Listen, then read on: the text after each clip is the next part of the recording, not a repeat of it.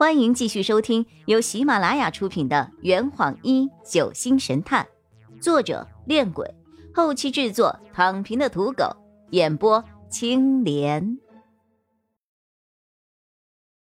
第四十一章，他在撒谎。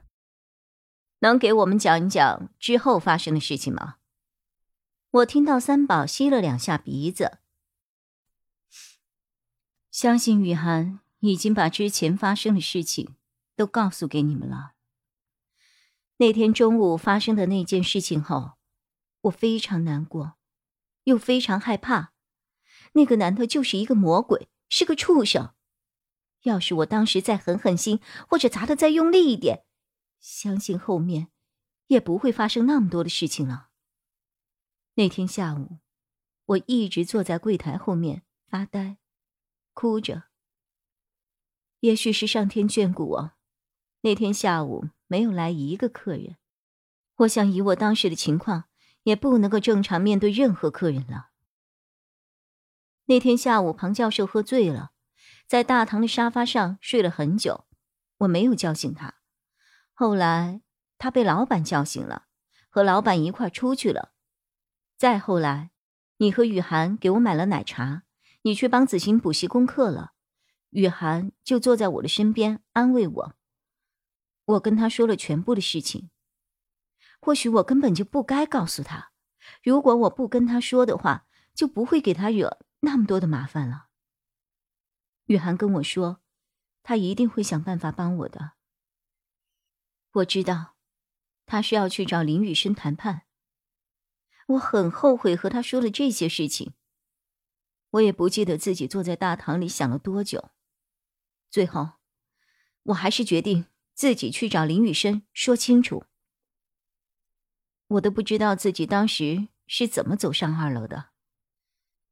我走到林雨生房间门口，我很害怕，我知道自己不应该过去，我甚至不敢想象我进去之后会发生什么。可我还是敲响了房门。理智告诉我，有些事情。我必须要自己去面对，自己去解决。我当时心惊胆战，站在林雨生的房间门外，我的心都快要跳出来了。可是，过了很久，房间里都没有动静。我壮着胆子打开了房门，房子内却没有一个人，但是空气中弥散着一股尿骚味儿。我没有进去。后来，我在阳台上找到了林雨生。见他比想他更加的恐怖，我一看到他那张脸，就吓得说不出话来。他当时只是说了一句：“想通了。”我就吓得转身就跑了。太可怕了，太可怕了。事后想一想，庆幸他当时没有追上来，不然我真的不知道该怎么办了。我当时心里……乱糟糟的，就去了餐厅，一直在那儿做到开饭，然后帮我的父亲上菜。再后来，你们就都来了。听完三宝的叙述后，我暗叫不好。三宝不光具备杀人动机，而且在当天下午还去找过林玉生。张璇问他：“能提供一下时间吗？”三宝十分的为难。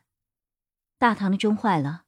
我没有手表，所以三宝那个时候精神压力很大，内心又充满了矛盾，没有关注时间，倒也在情理之中。只是这样反而让他的嫌疑更重了。包凯在这个时候无厘头的问着：“大厅内有钟吗？”三宝用手指指了一下柜台的方向。画中依然纹丝不动的贴在柜台后的墙面上。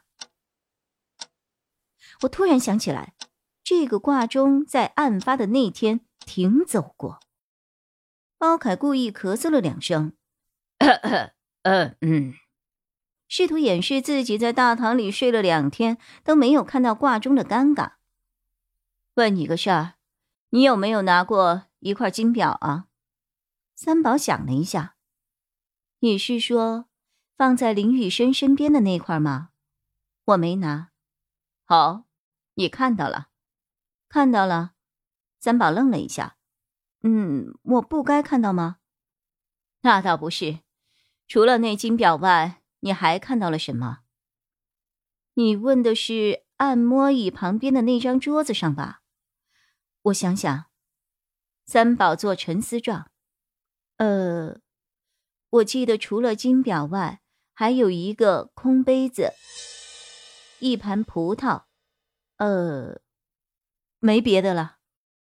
我清楚的记得当时桌上的杯子里还有半杯果汁，看来三宝去的时候，果汁已经被林雨生喝完了。包凯目光如炬，声音低沉却充满了威严。宋小姐，你是不是还有别的事情没有告诉我们呀？什么？那天下午你去李江边上做了一些什么？对于包凯的提问，张璇没有阻拦。只见三宝黯然失色，双手紧握的放在腿上，颤声道：“我，我没有去过李江边上呀。”他在撒谎。你确定？是的，那天我没有去过丽水江边。听三宝的声音，他都快要哭了。我心乱如麻，不明白三宝为什么要撒谎。张璇也算善解人意，没有再继续追问下去。宋小姐，如果你有什么难言之隐，或者想起了什么别的细节，再来告诉我们，好吗？三宝弱弱的点了点头，张璇颔首，示意对话结束。三宝离开了大厅。我从柜台后钻了出来。张璇对我说：“你的朋友没几句实话呀。”我听得出来，与失望相比，我更多的是疑惑。从以上几个人的证供来看，目前三宝的嫌疑是最大的。最糟糕的是，有目击者能够证明他去过丽水江边，这是对他最不利的因素呀。这坛已经喝完了，呵你猜出凶手是谁了吗？啊，老板，拿酒来。